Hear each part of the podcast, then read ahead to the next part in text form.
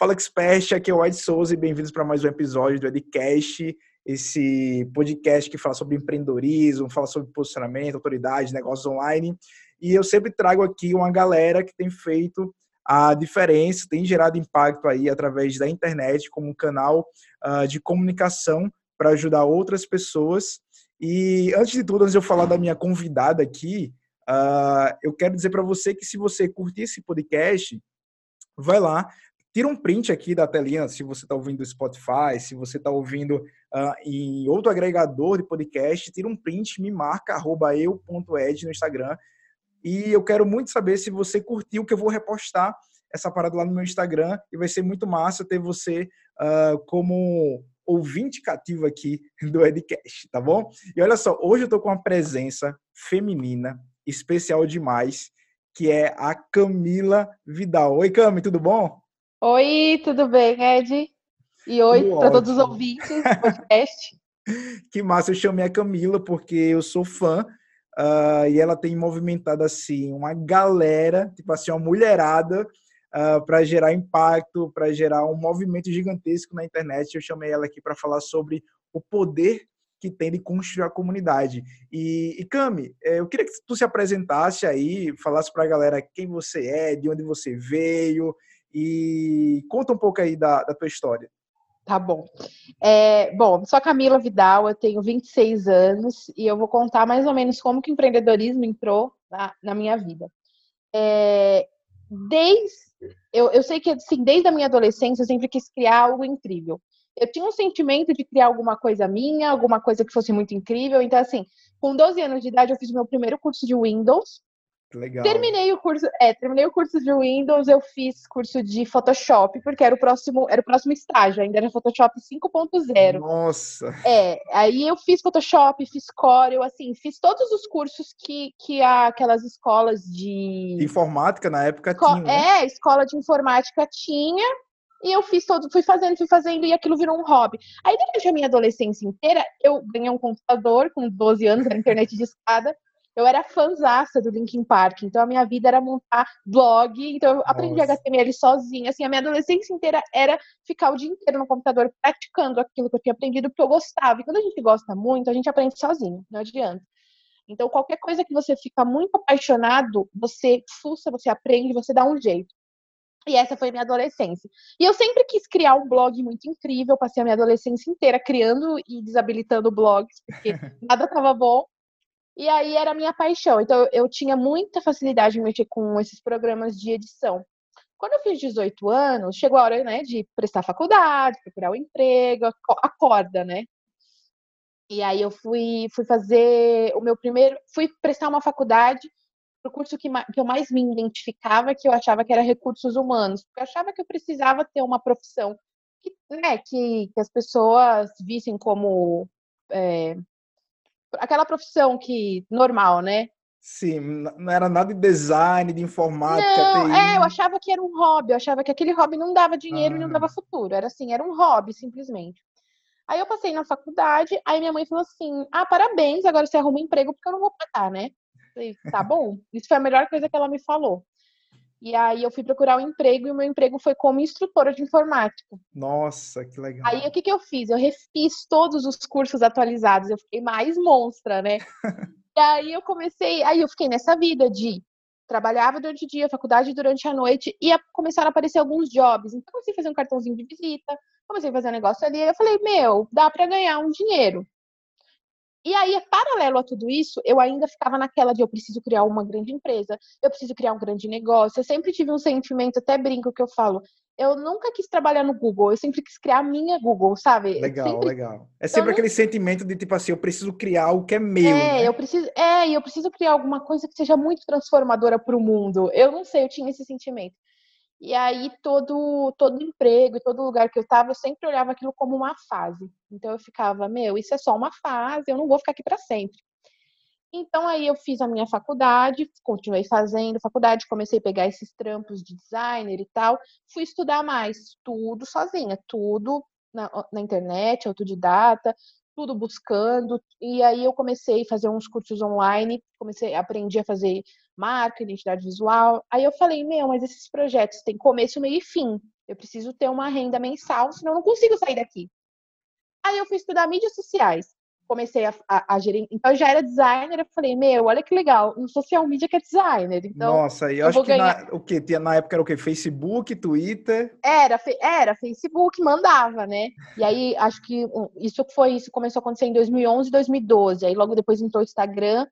E aí eu comecei a ter mensalidades. Então eu pegava esses clientes de designer, oferecia social media e fazia. Só que ali, naquela época, era muito, olha, eu só preciso atualizar meu, meu Instagram, só preciso atualizar meu Facebook. Era tirar foto do produto, era fazer uma artezinha ali e já era. Aí, quando começou a entrar a onda de produção de conteúdo mais relevante para as marcas, eu comecei a estudar brand, estudei brand, comecei a aplicar isso para os meus clientes. Nesse período, o que, que eu fiz? Eu mudei de empresa, eu fui ser designer numa outra escola, em vez de ser instrutora, eu fui ser designer. Então, eu trabalhava como designer durante o dia e à noite eu ficava empreendendo. Só que, paralelo a toda essa minha rotina, eu parei a faculdade, não concluí. A paralelo a tudo isso, eu queria criar uma grande empresa. Então, eu tinha uma péssima mania de querer empreender em tudo que estava dando certo para os outros. Aí eu queria vender roupa, eu queria abrir e-commerce, já vendi semi-joia, já vendi perfume, já fiz tudo. Você que é, empre... É, você que é empreendedor, tipo, quer vender tudo para é. gerar sempre uma grana ali, né? Alguma coisa você tem que fazer. É. Exato, e não era só para gerar dinheiro, mas era nessa busca de eu preciso encontrar o meu, o meu propósito, Legal. sabe? Entre parênteses. Sim. Eu precisava encontrar. E esse negócio de encontrar o seu propósito é a maior merda que podem te falar. Você primeiro entra para fazer. Isso. No meio do caminho vai aparecer pro seu propósito. Concordo. Então, assim, não tente achar que no primeiro. Você nunca acha. Você vai achar seu propósito e aquilo vai ser o resto da sua vida. Primeiro, que o propósito é no meio do caminho. Segundo, que o propósito muda. A cada novo ciclo, a cada descoberta, você vai reinventando o seu propósito.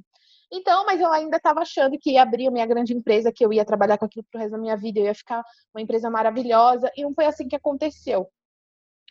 E aí, isso daí me deu uma frustração muito grande, porque eu já estava com 24 anos, e aí eu falava, cara, eu não criei nada incrível.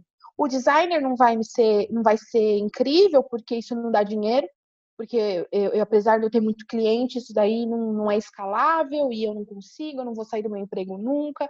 Isso me gerou uma frustração muito grande. E aí e eu sou muito rata de internet, eu me ficava, eu ficava muito, chateada de não conseguir criar nada incrível. Foi aí que, que a empresa que eu trabalhava, nesse meio tempo eu já tinha saído da casa da minha mãe, já tinha ido morar de aluguel com o meu namorado, e aí tinha uma nova objeção. Agora eu pago. Antes era, agora eu, eu pago cartão de crédito, não consigo sair do emprego. Agora era, agora eu pago aluguel, não consigo sair do emprego. Sempre a gente se põe uma desculpa para fazer o que a gente tem que fazer. Então, daí, a empresa que eu trabalhava começou a atrasar o salário. E Nossa. eu já estava com um número bom de clientes, começou a atrasar o salário. Eu recebia R$ 1.600 por mês. E a minha empresa, os meus clientes, na época, já estava me dando 4 a 5 mil de retorno de clientes fixos, mais os 1.600 do meu, do meu trabalho. E aí ele começou a atrasar o salário, não pagou em dia, e o que, que segurou as pontas foi a minha, o meu negócio. E aí, eu acho que é aí que a, a, a luz acende assim, pô, é. se eu trabalhar mais para mim, eu acho que eu ganho mais dinheiro do que trabalhando para os outros. Então, aí aconteceu um negócio que, assim, eu acredito muito em lei da atração, universo, acho que você tem que aproveitar tudo que acontece. E aí, como já tinha atrasado as minhas férias um ano, eu peguei dois meses de férias, um atrás do outro. Nesses dois meses de férias, eu fritei. Eu trabalhei das seis da manhã às nove da noite, todos os dias na minha casa, como se não houvesse amanhã. E quando eu voltei desses dois meses de férias, eu já tinha triplicado o número de clientes e eu voltei já com pedido de demissão. Eu falei, meu, não dá. Fiquei dois meses trabalhando, do... vai ter uma renda menos no meu orçamento? Vai. Só que, cara, é isso que eu quero, já não tá pagando em dia, então tchau. Foi sair do emprego, começou tudo dar certo, dar certo, dar certo. Foi, começou tudo fluir. E aí foi, eu larguei o emprego foi em 2017, foi em 2017. Em março de 2017 eu larguei o meu emprego. E aí eu me via numa no negócio assim, cara, eu tô querendo tanto criar alguma coisa que eu coloque minha energia, que na verdade o que eu descobri nesses dois meses? Eu amava o que eu fazia, eu amava ser designer, trabalhar com mídias sociais, atender meus clientes. Só que eu precisava de uma coisa para chamar de minha. Por isso que eu ficava naquela busca incansável de, de fazer um novo empreendimento. Porque eu queria fazer uma coisa que não dependesse de um briefing, sabe? Eu queria eu pôr a minha criatividade ali, porque quando a gente é designer, trabalha com criatividade, a gente sempre segue um briefing. A gente sempre tem que empacotar dentro do briefing do cliente. Eu queria criar uma coisa minha, autêntica, porque eu sou assim, eu sou ariana, né? A, a Ares, então é Satanares, e eu sou muito enérgica e tem coisas que eu quero falar que não dá para falar no Instagram do cliente. Então eu falei, quer saber? Eu vou criar o Instagram para falar da minha nova rotina, 100% no home office, 100% empreendendo. Foi que eu criei a Moving. Legal. E aí eu criei a Moving, tanto que o primeiro post da Moving é 100% home office agora.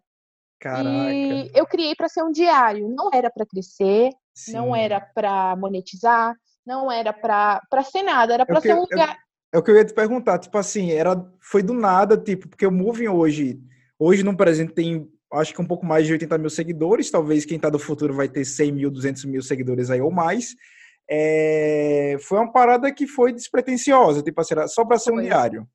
Era para ser um diário, e aí eu, eu achava legal aquilo e tal, comecei a fazer, e nesse primeiro ano de Moving, a, a Moving, ela ficou, como é que foi? Foi, foi o ano de 2018, a Moving ficou meio na inércia. Eu não publicava. Por quê? Porque eu tinha uma cliente que era extremamente tóxica. Gente, Sim. só um adendo, tá? Se vocês têm um cliente tóxico, vocês demitem esses clientes. Porque, meu, isso só.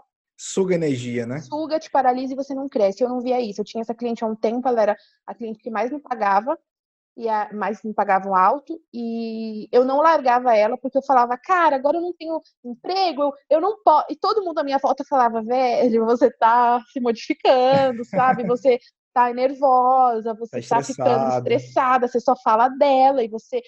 Eu chorava, ela mandava um WhatsApp, eu respondia, desligava o Wi-Fi para não saber o que ela ia falar. Nossa. Era assim, era me pedia, pedia coisa meia-noite, seis da manhã me cobrava, tá pronto? Era louca, assim. E aí eu eu chegou uma hora, foi em dezembro do ano passado isso. Eu falei, cara, eu vou demitir essa cliente. Quando eu demiti essa cliente, parece que tiraram uma cortina da minha frente, apareceram todos os clientes do mundo. Tudo começou a rodar, tudo, impressionante. E aí foi quando eu larguei ela em dezembro, que em janeiro eu falei, agora eu vou atualizar a Moving todo dia. Foi em janeiro deste ano que eu comecei a atualizar a Moving de verdade, porque durante 2018 inteira foi, eu pedi demissão, né, quando eu voltei das férias, entre 2017 e 2018.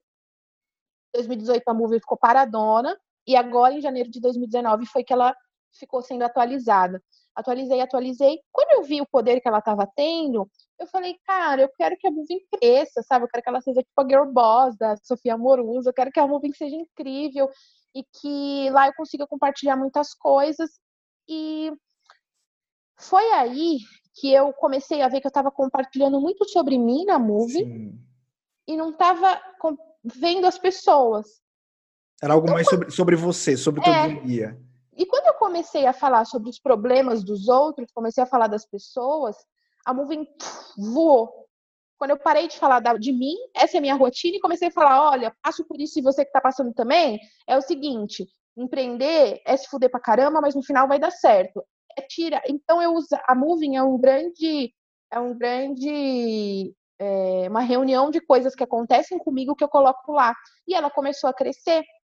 Ela começou a crescer e quando eu vi que a Moving começou a crescer disparada, falei, velho, esse negócio tem alguma coisa. Aí foi quando eu comecei a, a estudar construção de comunidade. Então, a minha linha de negócio da Wikibrands, que é a minha agência, é comecei como designer, estudei mídias sociais, estudei branding, quando eu criei a Moving, eu vi o poder das, de criar comunidade. E foi aí que eu comecei a trazer esse modelo de construção de comunidade para os meus clientes lá da agência. Legal, Cami. E falando sobre comunidade, a comunidade é algo que você tem pessoas mais próximas com basicamente os mesmos ideais, valores, propósito. É, eu acredito muito que as pessoas elas precisam de líderes e eu acho que falta muito, acho que existe uma, uma ausência de liderança por parte da maioria dos players, profissionais liberais e empreendedores. Eles querem somente gerar conteúdo, mas eles não querem a responsabilidade de liderar um movimento, liderar uma comunidade. E você, como super jovem, e pô, tá liderando uma comunidade de empreendedoras né, que estão fazendo a diferença. E como é que foi isso é, de você, tipo assim, poxa, agora eu tenho uma grande responsabilidade, tipo, não é mais um Instagram de rotina, não é sobre mim, é sobre as pessoas. Então, qual foi o momento que tu chegou assim, assim, poxa, agora a responsabilidade de liderar essa galera tá sobre mim, agora eu vou ter que ajudar e agora eu vou ter que, cara, movimentar essa comunidade?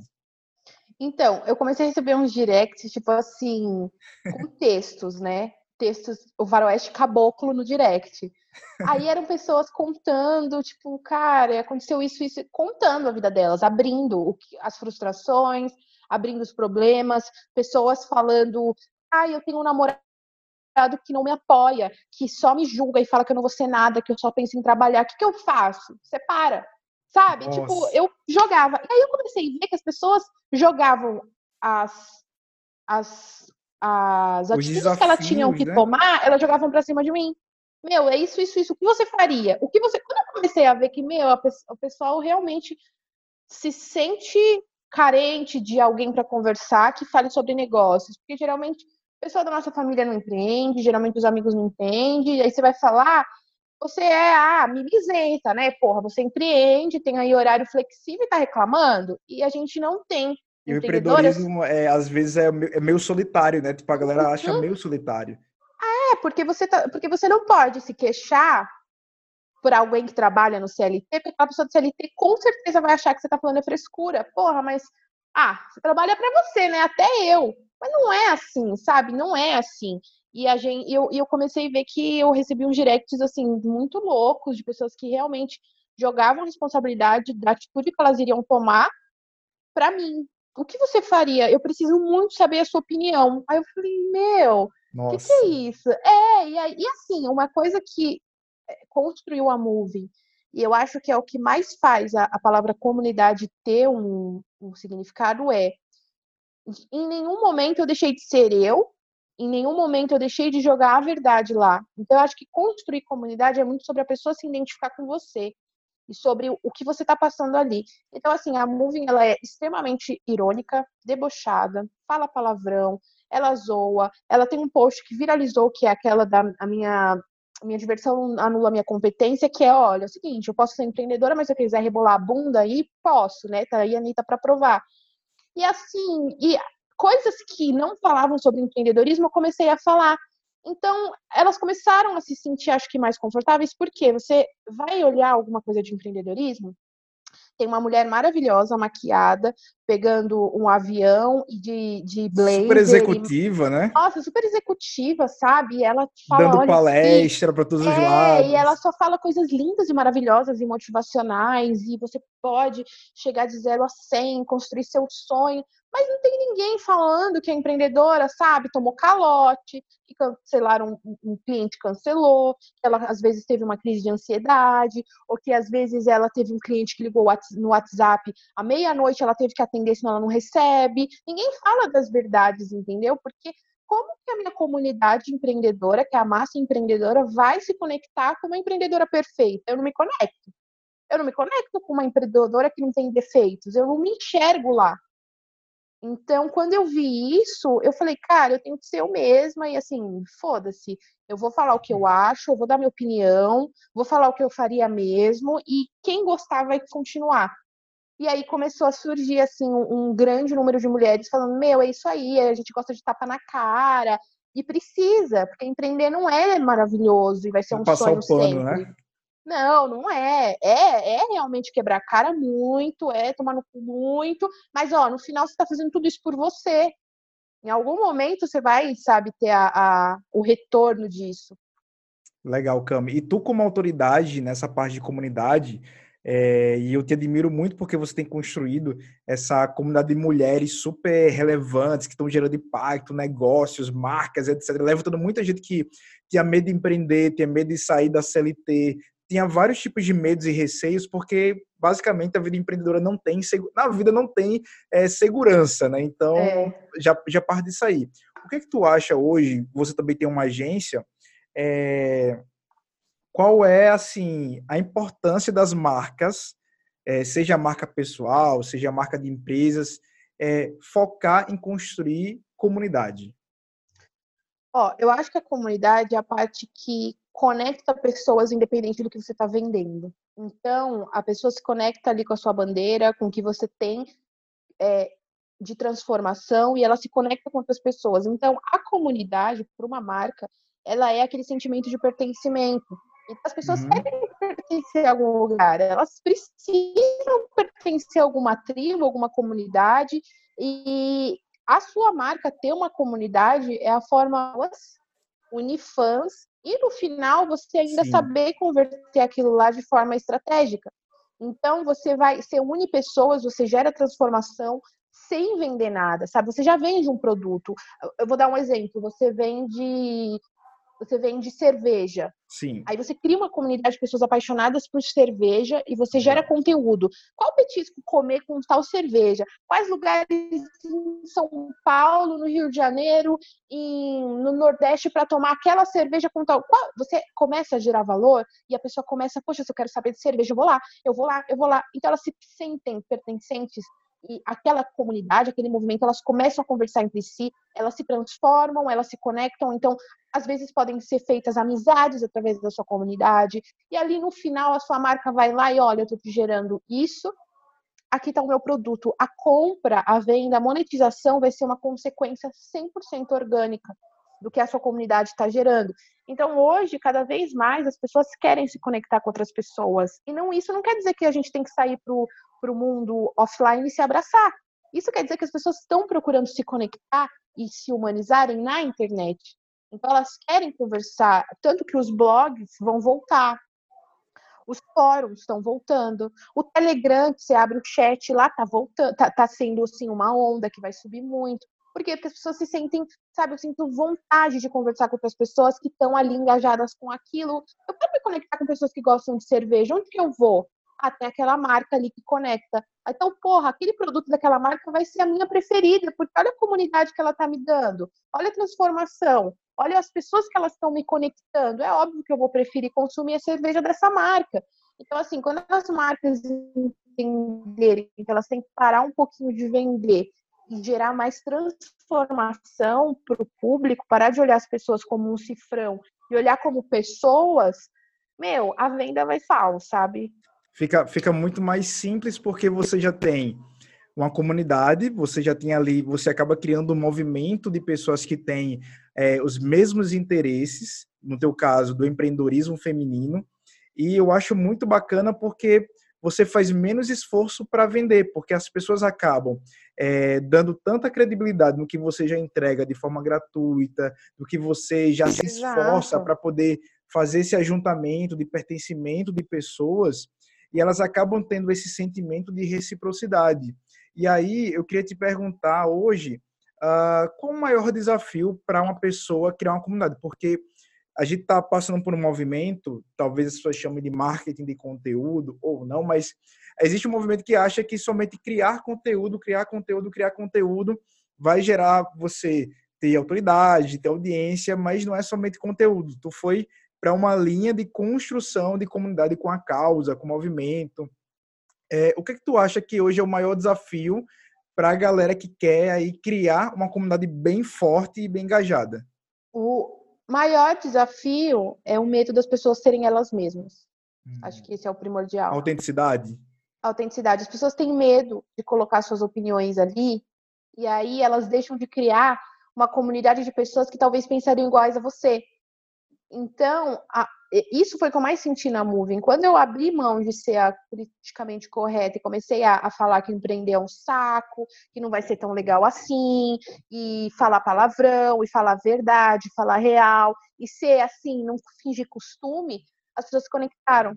Ó, oh, é uma pessoa. Então, assim, as pessoas querem profissionalizar demais uma coisa que é para humanizar. Então, eu acho que as pessoas acham que para criar comunidade precisa ter, sabe, uma puta de um, de, uma, de um esquema e não precisa. Você precisa ser você mesma, você precisa é, é, colocar suas ideias ali de forma estratégica e falar: olha, é isso, isso, isso que eu penso, e você vai se conectando com pessoas que pensam iguais a você. Porque não dá para ter uma comunidade rasa. Ah, eu gosto de cerveja. Acabou. Não, assim, é o seguinte, eu gosto de cerveja, mas odeio cerveja artesanal, viu? Que a gente mate as cervejas artesanais. É você colocar ali para frente o que você. Qual que é a sua bandeira? Fala, meu, eu levanto essa bandeira, entendeu? Então eu falo muito de. Eu falo muito, ah, se você não quer tal coisa, volta pra CLT. É uma. Assim, é uma dor que, que eu, eu tenho que aceitar. Porque cada vez que eu falo de CLT, eu recebo um monte de direct e tenho saco. Ah, mas você tá falando isso, porque aí começam a falar de, de, de previdência, começam a falar de reforma trabalhista. E falei, velho, não é sobre isso. Eu não tô falando sobre isso. Eu tô falando que se você entra para empreender e você não tem coragem de continuar, volta a ser CLT. Não tô xingando quem é. Então, a principal, a principal dificuldade para as marcas é você tem que, em algum momento, levantar uma bandeira que você vai ter que ser culhão para poder manter essa bandeira levantada. Só que é essa bandeira que vai fazer as pessoas se conectarem com você. Entendeu? Porque comunidade morna não vai te levar a lugar nenhum. Tem que, tem que fazer o um movimento. De fato, você tem que ir lá e, às vezes, pisar no calo ali um pouquinho para. E, e, o que tu falou é muito interessante, porque eu acredito muito nessa parada de. Cara, você ser morno na internet, em qualquer lugar da sua vida, é. É, as pessoas não vão dar crédito a você. Então, você precisa muitas vezes chacoalhar a dor, o problema da sua audiência ali, para que eles percebam que, tipo, ó, acorda, a, a, vida não é um sonho, a vida não é ilusão. Exatamente. Então, vamos lá para a vida real. Exatamente, é isso aí. E as pessoas precisam, é, uma outra coisa em criar comunidade é que as pessoas precisam ser genuínas, sabe? Elas têm que gerar transformação genuína. Não pense que, ah, eu vou criar uma comunidade aqui, porque aí quando eu tiver tantos seguidores eu vou vender. Não é assim.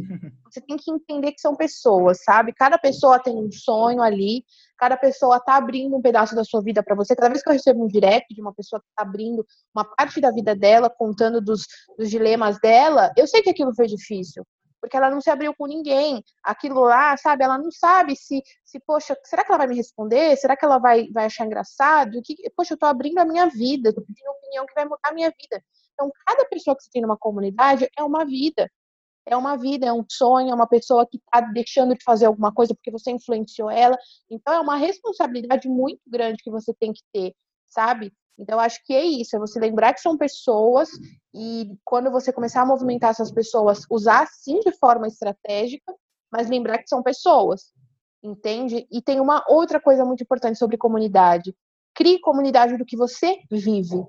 Isso é importantíssimo. Não adianta você querer viver, é criar uma comunidade de uma coisa que não é a sua vida, não é a sua, a sua vivência, você não tem o que falar sobre aquilo. Eu fiz até um post falando assim: é, que o pessoal acha engraçado, é parei de empreender para falar sobre empreendedorismo.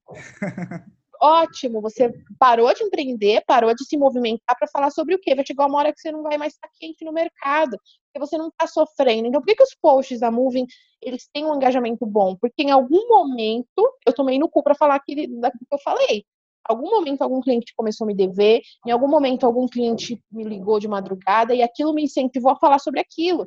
Então, a comunidade é sobre o que eu vivo. Por isso que as pessoas comentam, ai, parece que você estava dentro da minha casa. Nossa, você está me espionando? Não, é porque eu sou empreendedora. É vida real. É vida real. Então, você vai criar uma comunidade, crie uma comunidade no que você vive.